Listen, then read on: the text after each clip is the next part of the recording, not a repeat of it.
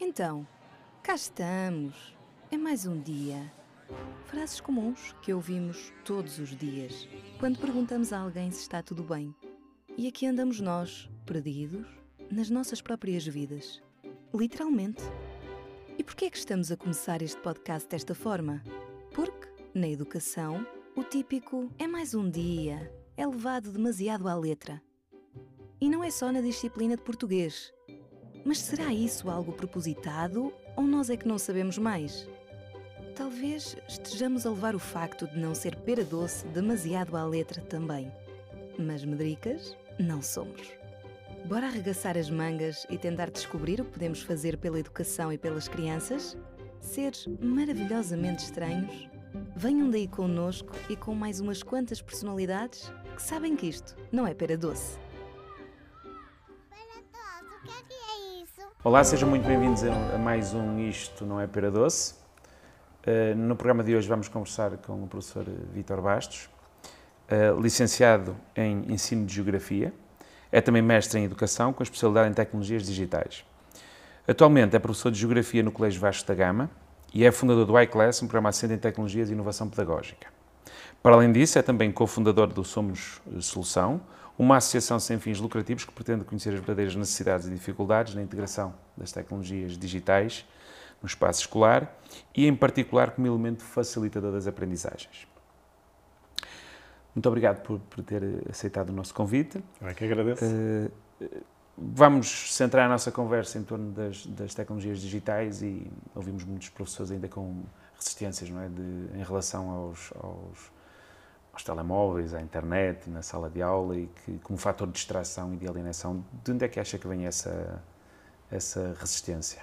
Esse bicho da tecnologia. Bicho, é, pode vir de vários sítios. Pode vir de, de, falta de segurança dos professores em dominarem as novas tecnologias é, e, e, pode vir também de, do receio dessas novas tecnologias virem substituir o professor. Uhum e ainda mais, não é? O facto de não dominarem as próprias uh, novas tecnologias, tecnologias digitais, é, Aquela questão revela uma fragilidade, não é? Sentir de, de, de, sentirem que podem perder o controle da atenção exatamente, dos alunos. Exatamente. Uh, os alunos vão andar distraídos, vão começar a jogar, vão começar a fazer outras coisas. Sim, é, é, há esse, esse receio. Há esse receio, mas também há tecnologia para evitar para que evitar. os alunos fujam àquilo que realmente devem fazer e focarem-se de facto naquilo que é a atividade para, para aquela aula. Existem eh, MDMs, são os Mobile Device Manager, que, que permitem que uhum. o professor veja é, o que é que cada aluno está a fazer. No meu ecrã eu tenho os computadorzinhos todos dos meus alunos a ver onde é que cada um está não é, não, não gosto de chamar muito controlar o aluno, mas permitir que ele tenha um, uma, um, uma direção correta da, daquela aula. Mas também não pode ser a essência, não é? Porque se não entrarmos no jogo do gato e do rato, eles vão sempre aprender a, a, a novas possibilidades de escape e esse não queremos que seja o centro, claro, não é? Claro. Mas ajuda. E a questão da confiança, não é? Exatamente. O aluno sentir que o professor confia nele também é muito importante. Uhum. Ok. E diga uma coisa, eu sei que o professor vê isto. Uh, as tecnologias digitais são a chave para finalmente termos o, o aluno como uh, com um papel ativo e responsável pelo seu processo de aprendizagem, certo? Certo.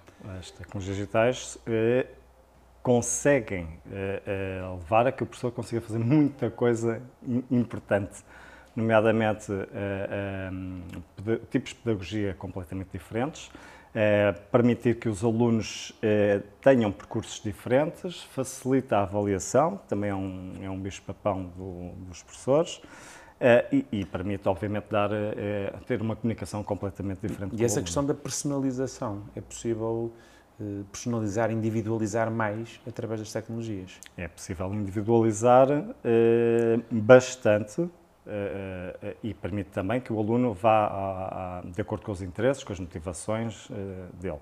Mas dando muito menos trabalho e permitindo que eu chegue à maioria dos alunos, não vou dizer a, a todos, porque escapa-nos sempre qualquer coisa, mas eu consigo fazer um ensino bastante individualizado só porque recorro a tecnologias digitais se eu não utilizasse tecnologias digitais, não conseguia chegar uh, aos alunos como, como, consigo chegar.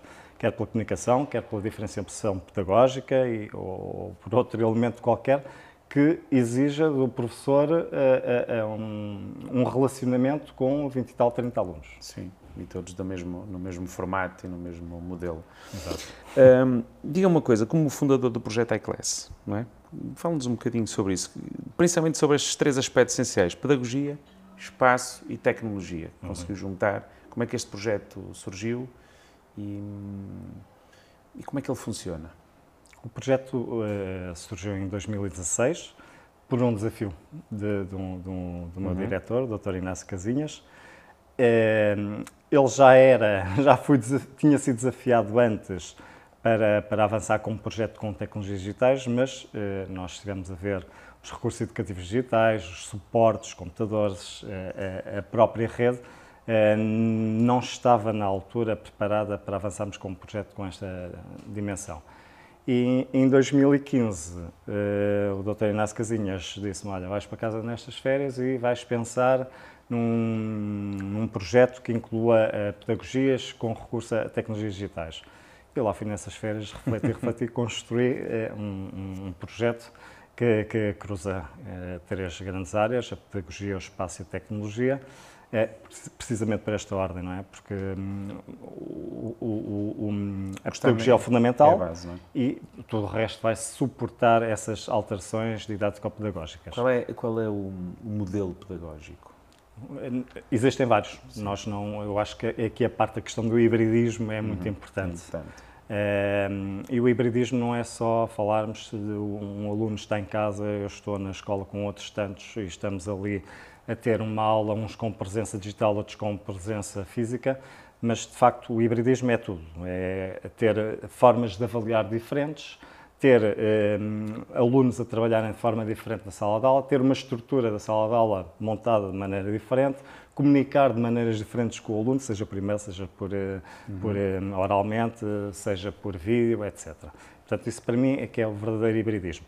E, portanto, é de facto necessário haver essa, essa, essa, esse hibridismo de metodologias Sim. também. Não nos centramos okay. só numa metodologia. Já, já vamos voltar também a essa questão pedagógica, mas e o espaço? Como é que ele é organizado?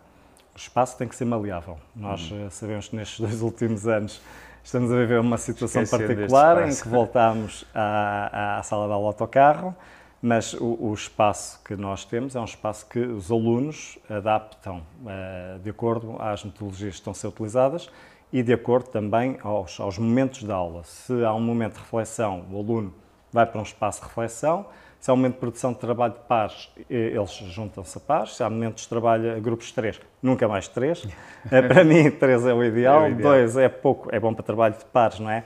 mas uh, uh, quatro já é demais, já há sempre alguém que se encosta e nós já não conseguimos controlar tão bem. E, portanto, mas é possível ter esses momentos todos em simultâneo numa sala destas? Sim, Imagina que sim. Sim, sim. É muito exigente para o professor, claro. Uhum. Para mim era muito mais tranquilo ter uma aula expositiva de 45, 50, 60, 90 minutos que ninguém aguenta. nem, os alunos são os primeiros a não aguentar, sim. não é? É, mas, portanto, um, eu evito ao máximo ter, ter aulas positivas. A aula expositiva é uma aula de arranque, não é uma aula para uh, dar uh, conhecimentos ao aluno suficientes para ele a seguir uh, avançar. Então, avançar e pesquisar informação. Pesquisar, ir ele ao encontro daquilo que, que um, que o faz viver, que o faz mexer, que despleta ali é, interesse na, no, no, assunto. Ver essas possibilidades deste espaço, normalmente as pessoas dizem, ok, isso dá para certas disciplinas. Isso dá também, por exemplo, para a matemática, para nós imaginarmos até ainda mais expositiva, sim, e menos sim, trabalho sim. de grupo. Quer dizer, imagina-se. Se calhar é possível imaginar outra coisa, não é? Eu acho que o, o primeiro grande foco é a inovação. Eu posso inovar sem tecnologias digitais, não é? Sim. Eh, e, portanto, a primeira questão é eu tenho que inovar para, os meus, para ter os meus alunos ao meu lado, ehm, para quererem eh, eh, aprender. E, portanto, a primeira questão é essa, seja matemática, seja educação física, que estou logo a pegar nas duas mais complexas, não é, de fazer este tipo de adaptações. Curiosamente, os grandes académicos deste tipo de, de, de, de lá, inovação pedagógica são pessoas da, das áreas da, da matemática, da, da, portanto, tu, ou engenharias, portanto, sim, está sim. tudo associado a essa vertente. E, portanto, eu acho que a primeira coisa, de facto, é eu ser inovador. Nesta aula vou usar a GeoGebra, por exemplo. Vou usar a Khan Academy. Há muitas plataformas que são úteis, por exemplo, para a geometria, para, para, para a matemática. Portanto, a primeira questão é ser inovador, até porque a matemática, hoje em dia, não é a matemática que era aqui Sim. há uns anos atrás, que é só os números e só é, é, é fazer aqueles cálculos matemáticos. Tem que se pensar. Isso já era necessário pensar, mas é, atualmente é, uma exigência. E é, é, perfeitamente possível, até porque há muitas exigências nesse sentido para resolver algumas, alguns problemas de sucesso, que é ter dentro de uma sala de aula grupos de apoio, grupos de debate, de entreajuda entre Exatamente. os alunos, uns alunos que estão a fazer outro tipo de pesquisas. Uhum. Isso também é possível fazer na matemática, é. se calhar até é mais urgente fazer neste momento. Precisamente. Para ter esses resultados. Até a educação física, hoje em dia os miúdos têm quase as pulseiras conectáveis, Sim. portanto é fazer um exercício e depois ir fazer um cálculo ali das pulsações ou Portanto, há, há formas de, sempre de, de adaptar. Uhum. Só depende da, da, vontade do professor. Vocês, eh, mesmo dentro da própria sala, pressupõem também acesso através de e-learning, estarem, eh, ou seja, quando se fala da integração de tecnologias digitais, os alunos estarem numa aprendizagem mais centrada online, ela também pode ser feita e só por partes de grupos dentro de uma sala de aula, nem todos em simultâneo.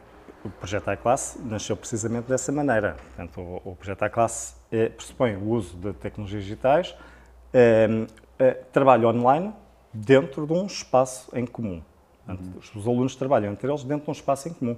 Portanto, temos uma presença física paralelamente com uma presença digital. Sim. Portanto, eles fazem os trabalhos eh, de uma forma colaborativa, eh, recorrendo a diversas ferramentas de, de trabalho colaborativo, dentro de um espaço físico é? comum. Claro que a nossa escola é uma escola muito para além dos muros. Não é uma escola centrada ali na nossa sala de aula, é uma escola que também não fica centrada no espaço do colégio, Sim. vai para fora. É, nós tivemos, por exemplo, um projeto é, é que era um projeto com, em que os alunos é, trabalhavam com uma escola do, do, do Porto é, em conjunto. Portanto, havia um conjunto de grupos de uma escola com grupos de outra, juntaram-se e trabalharam à, à distância. É? Sim. Portanto, neste caso, estamos a, a, a, a criar um espaço salarial virtual que vai muito para além dos muros. Claro que eh, esta questão toda de nós já conhecemos a tecnologia, como é que podemos trabalhar online, facilitou-nos em muito depois quando tivemos que ficar confinados. Portanto, a única coisa que houve em termos de alteração foi o espaço físico. Deixaram de poder fazer aqueles trabalhos tudo. em grupo presencial. E, Exato. E... Foi, a única coisa que alterou foi precisamente o, o, espaço físico. Tudo isto, toda esta gestão implica momentos, implica planeamento, já sei que não é totalmente rígido, adaptam-se uhum. a certas, mas implica planeamento. Implica sempre momentos de instrução e de preparação.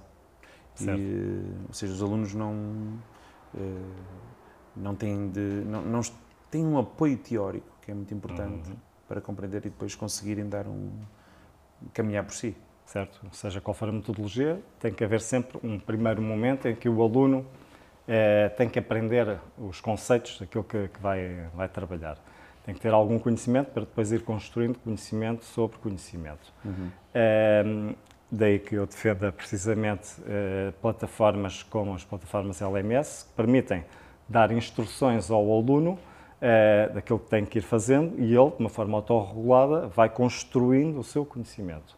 Uhum. Uh, claro que a plataforma tem que estar estruturada de maneira Sim. que o aluno perceba bem quais, o que é que tem que fazer, que uh, consiga concretizar tudo aquilo que, que, lhe está a ser solicitado. E, e o professor aqui como é que vai verificando?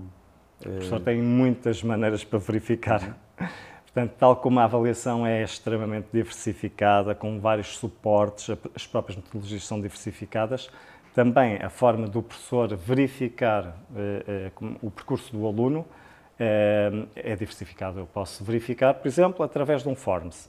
Eh, neste momento responde a estas duas questões. O que é que sabe sobre isto e aquilo? E, e o aluno responde. Ou então vou ter com o aluno e vou-lhe perguntar como é que isso está a correr, onde é que estás a ter problemas, que é que, qual é o teu rumo. Eh, posso pedir para ele fazer um vídeo. Ele manda-me um vídeo e eu vou verificar. Portanto, os suportes são diversos são para fazer diversos. Esse, esse, levantamento. Diga-me uma coisa, e isso acho muito interessante, a questão da sala de aula invertida, uhum. não é? Em que o aluno começa primeiro por se enquadrar, de uma forma orientada, obviamente, e, com leituras ou vídeos ou, ou o que for sugeridos pelo professor, certo. e depois vem para a sala para começarem então a trabalhar aqueles conteúdos. Qualquer, eh, todas as pessoas eh, eh, têm que ter uma base é, de conhecimento para conseguir ir construindo todo o resto. Mais uma vez, tem que haver um esqueleto é, uhum. que suporte tudo o resto. E, e, e, a sala de aula invertida, para mim, é uma estratégia excelente, com uma forma de desafio, não com uma obrigação de trabalho de casa, que eu sou super anti trabalho de casa. A casa é para, para o aluno descansar, para se relacionar com a família e tal, e qual como o, o, o mecânico, se não acabou o arranjo do carro, não leva o carro, o carro para, casa para, casa para arranjar. Para trabalhar, é? Portanto, a escola que é da escola, a casa que é da, da casa. Mas é, é interessante eh, desafiar os alunos eh, para verem, por exemplo, um filme, para um vídeo, para hum, lerem um pequeno texto, eh, um jogo. Podemos construir um jogo com, com determinadas etapas em diversas plataformas que leva a que o aluno fique curioso com aquele assunto. Eu gosto muito do professor de Clóvis Barros Filho, eh, eh, que refere uma frase que eu acho muito interessante precisamente para esta questão do desafio, que é numa aula em que eu vou lançar eh, exatamente a sala de aula invertida, eu dizer que, olhem, há aqui estes vídeos, mas nem toda a gente vai perceber este vídeo. Há aqui esta pequena uhum. frase que eu acho que há alguém que não vai perceber muito bem aqui a frase, ou isto não é para todos. Basta dizer que isto não é para todos, é só para alguns. Desafiados. Eles sentem-se desafiados e vão ver aquilo. Não vou dizer que todos veem, porque há sempre questões que. Mas na sua experiência, escapam. a maioria. Sim, sim, a maioria vê. Participa. Mas participa, participa. Mas se há um fim de semana prolongado, o aluno esquece, é? está com a família, está com os amigos, etc., acaba por não, não, não fazer. E, há, e pode haver dinâmicas especiais dentro da sala de aula, por exemplo, para recuperar aqueles que. Pode acontecer depois ter Sim. mais de metade da turma que realmente já está dentro do assunto, mas depois os outros não estão. Mas esse agarra precisamente naqueles que viram para desafiar os outros. os outros. Então explica lá ao colega do lado o que é que tu uhum. viste e o que é que interpretaste com isso. E agarro nos pares e eles vão se explicando uns aos outros e vou é, é, é, limando, entre aspas, acertando aquilo que não está tão correto. eu sou daqueles professores que detesto que o aluno repita um conceito tal e qual como vem no livro, tal e qual como vem num, num suporte qualquer. Eu gosto que ele mastiga aquilo e a seguir diz para ele, mas não diga tudo. A, a, a, ideia central está lá, isso para mim é que é importante, foi a aprendizagem. Pensamentos. É? Eu volto a, a, pegar neste assunto, até falámos um pouco antes de, de, começarmos a gravar, a importância da memorização, a importância de formar conhecimento. Muitas vezes uhum. o professor sente-se inseguro quando larga a aula expositiva, uh, se não está a impedir que o aluno bem, não, como é que ele vai aprender? Isso não é, isso não é verdade. Este modelo uh, também pressupõe a formação de, de, de memórias, de, de, conhecimentos e que depois vai formando conhecimentos cada vez mais sim, complexos sim. e não saber fazer. Claro, é precisamente isso. Uh, eles têm uma base e depois vão criar pensamento mais complexo. Portanto, eles têm uma base que são os conceitos. Eu só consigo uh, relacionar conceitos se os conhecer. Eh, podemos falar de conceitos extremamente difíceis, como é o caso da temperatura, em que num sétimo ano, se eu perguntar a um aluno, diz-me lá o que é que é a temperatura, ele se calhar até consegue chegar lá. Mas se lhe perguntar o que é que é a pressão atmosférica, já não sente, não é? A temperatura nós uhum. sentimos, uhum. a pressão atmosférica não sente. Mas lá está, aí vai ter que ganhar o conhecimento e depois nós podemos fazer várias experiências para ele vivenciar, como o caso de uma bola cheia, pomos numa balança, tem um peso. Agora esvaziamos a bola, pomos na balança e a, a, a, uhum. os pesos vão abaixo, a bola fica em cima porque é menos pesada.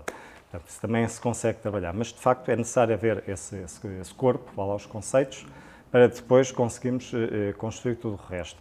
E é importante a memorização. Ninguém diz que o uso das tecnologias digitais colocam de parte a memorização, porque ela é, é, é, é sempre necessária. Portanto, não, não há, não excluímos, é, obviamente, quem defende muito a, as tecnologias digitais. É, para que memorizar-se? Agora o Google responde a tudo, não é? Não, mas só conseguimos relacionar se tivermos os conceitos, Exatamente. não é? O Google responde a tudo, sim senhor. Mas depois a relação... Pois a relação não, não se consegue fazer e se não se perceberem as coisas, se fizermos uma má pesquisa, não vamos perceber bem as coisas, não é? Exato. Isso é fundamental no futuro, termos motores que façam boas pesquisas.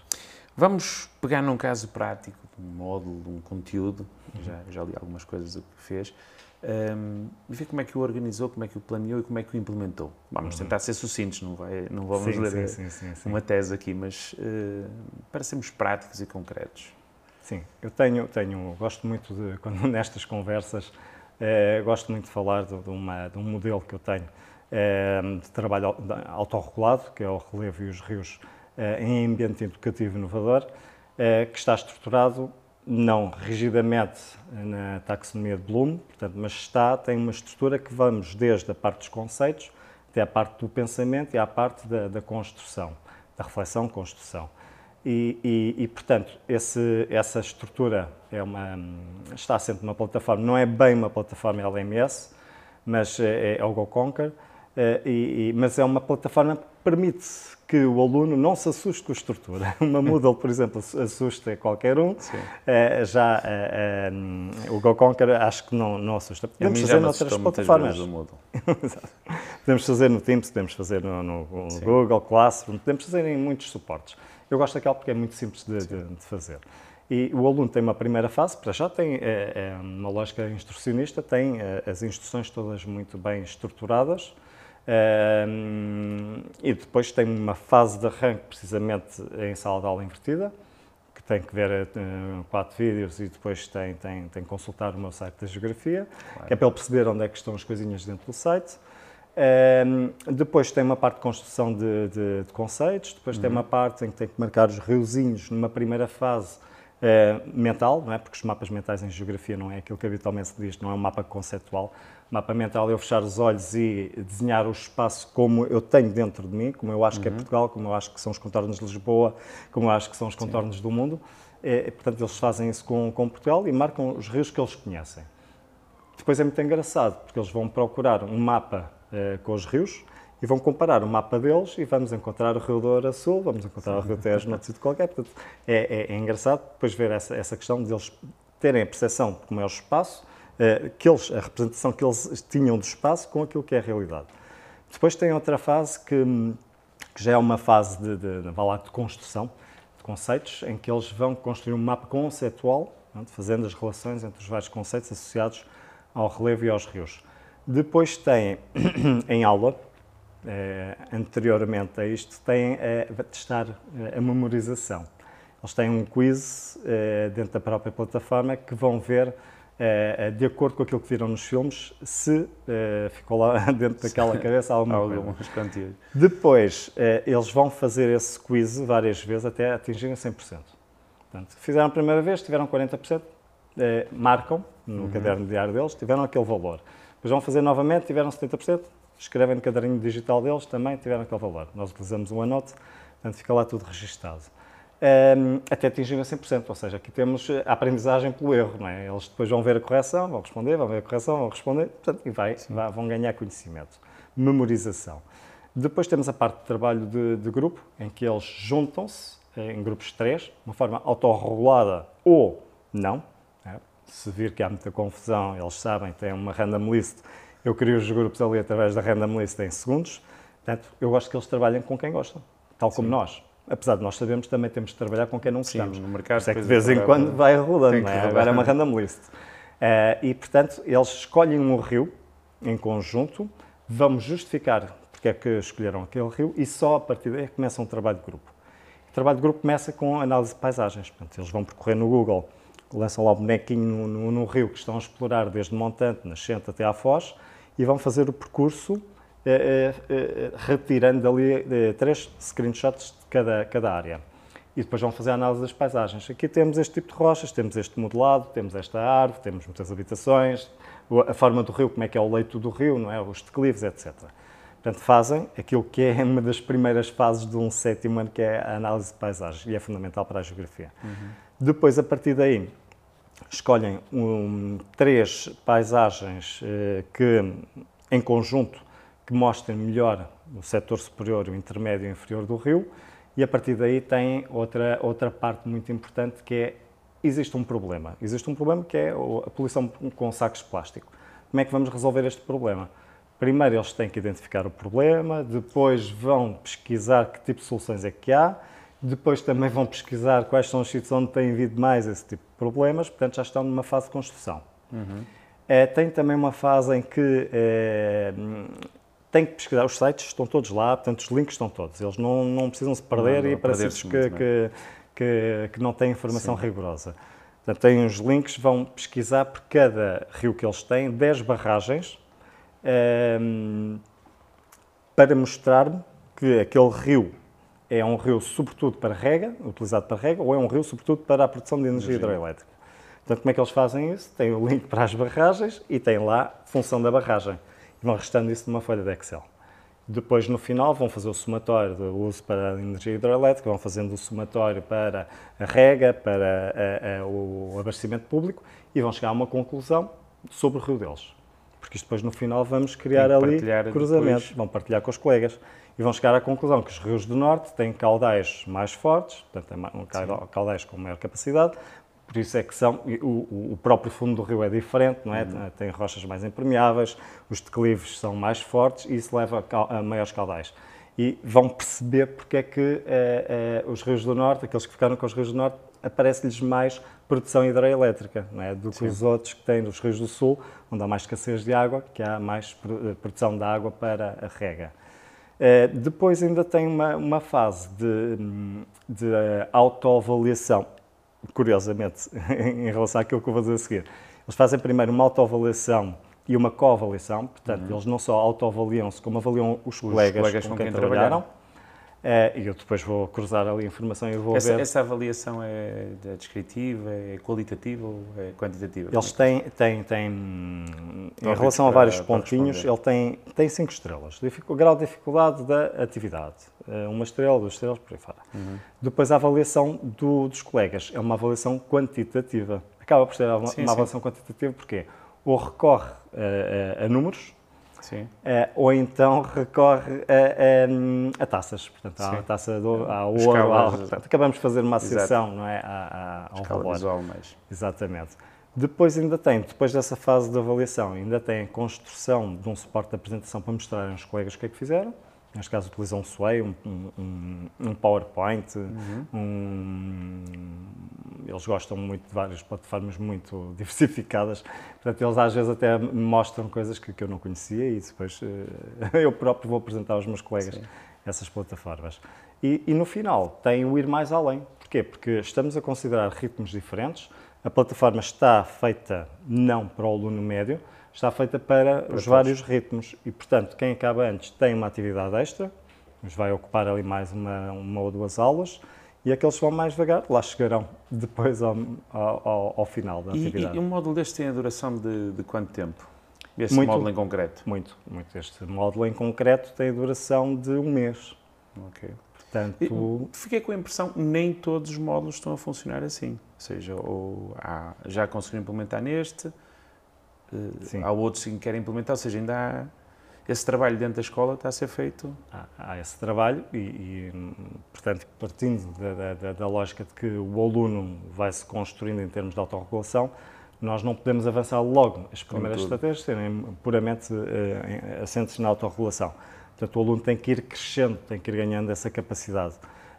Um, podemos pensar na questão do, do pré-escolar, em que o aluno é, é quase verdade ter acesso à tecnologia quando nós devemos introduzir tecnologia de uma forma controlada, não é? Que é para ele depois ganhar essa questão lá mais cultural e depois transportá-lo ao longo dos vários níveis de ensino e chegar uh, até ao mercado de trabalho e olhar para um computador, olhar para um telemóvel, olhar para um suporte deste género como uma ferramenta de trabalho e não apenas como uma ferramenta de lazer. Também é, e, não, e os meus alunos aprendem muito é, é, de forma lúdica. Uhum. Ah, tenho muita gamificação, gamificação não só da, um, utilizando plataformas de gaming, não é? Sim, sim. Mas também gamificação da própria estrutura da sala de aula. O aluno chegou a este ponto, ganha um, um prémio. É? Tem uhum. uns prémios que, que eu dou-lhes 1%, e eles têm que sentir que aquele prémio vai ter um valor no final. E o que é que acontece?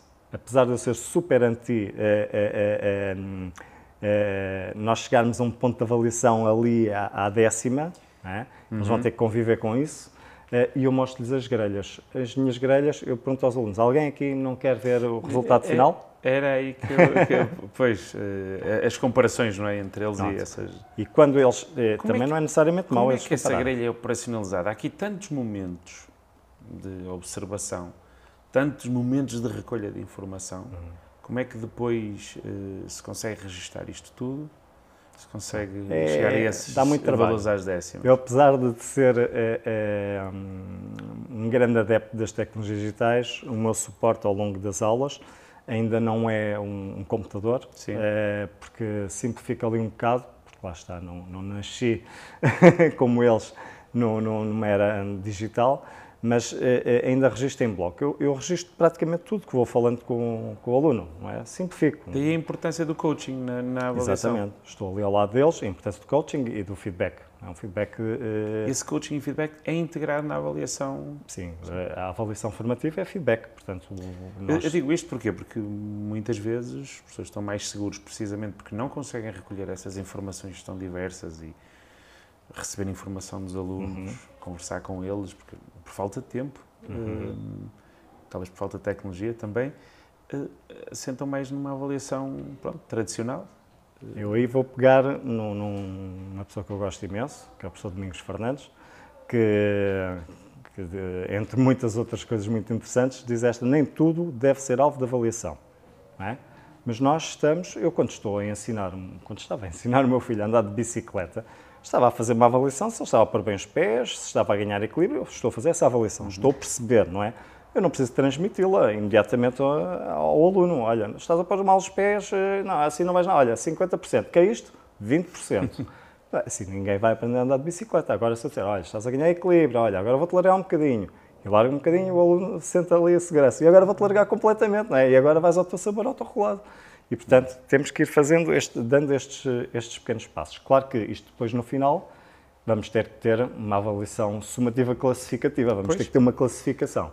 não é? Eu ia lhe perguntar precisamente esses números, por exemplo, hum, isso, isso implica tantas observações se depois o- os encarregados de educação, os pais não, ou, ou os próprios alunos não, não contestam porque eh, Não, não houve isso é muito simples. Isso é, é- é- Porque normalmente calam-se, olha, isto foi um teste. O teste está aqui, teve 18, tiveste A avaliação 12. discutida no início com os alunos, apresento a minha grelha de avaliação, concordam com isto? Eu não tenho que ter medo do aluno dizer que não, Sim, não exatamente. concordo, não concordo nada com isso. Ok, é só um. Vamos adaptar a tua avaliação então. Toda a gente discorda com isto. Então o que é que vocês acham que está aqui mal? é? Portanto, eu sou maleável até este ponto, garantindo isto. Portanto, o aluno sentir que ele próprio está a participar na avaliação, Uhum. é? nos critérios, no- no- nos parâmetros, no- nos valores, nas percentagens. Essa é a primeira coisa. Mais importante é o próprio aluno saber com o que é que pode vir a contar, é? Para o que é que, como é que tem que trabalhar para obter uma determinada classificação. Primeira coisa. Segunda coisa, transparência total com a avaliação. Tudo que eles fazem, eu mostro. E depois os pais têm que ter, o- o- o- também têm que receber essa informação. E nós utilizamos a plataforma Inovar, há diversas plataformas de gestão escolar, onde eu lanço tudo que é alvo de um valor eh, de acordo com aquela eh, atividade. E os pais recebem esse valor. Portanto, regra geral, eu fujo muito à, quantificação em, em, em percentagens, mas depois tudo é convertível eh, numa avaliação final, tudo é possível de, de ser convertido Pois, em, em porque é preciso converter percentual. depois mesmo feedback eh, e aspectos mais qualitativos Uhum. sempre em, em valores. Mas é fácil, se o aluno fez seis trabalhos de 12, tem 50%. Sim. né? Nós conseguimos Sim, sim. converter isso facilmente se tudo tiver o mesmo peso, claro. E, e essa grelha eu mostro, como estava a dizer, eh, e o aluno faz o juízo dele, olha para aquilo, muitas das vezes eles não se recordam. E depois, quando toma consciência, a avaliação dele, eh, se eu não, não, não, não, não pusesse a minha, não é? eu, bastava copiar o que eles disseram, praticamente todos, para a, a grelha final.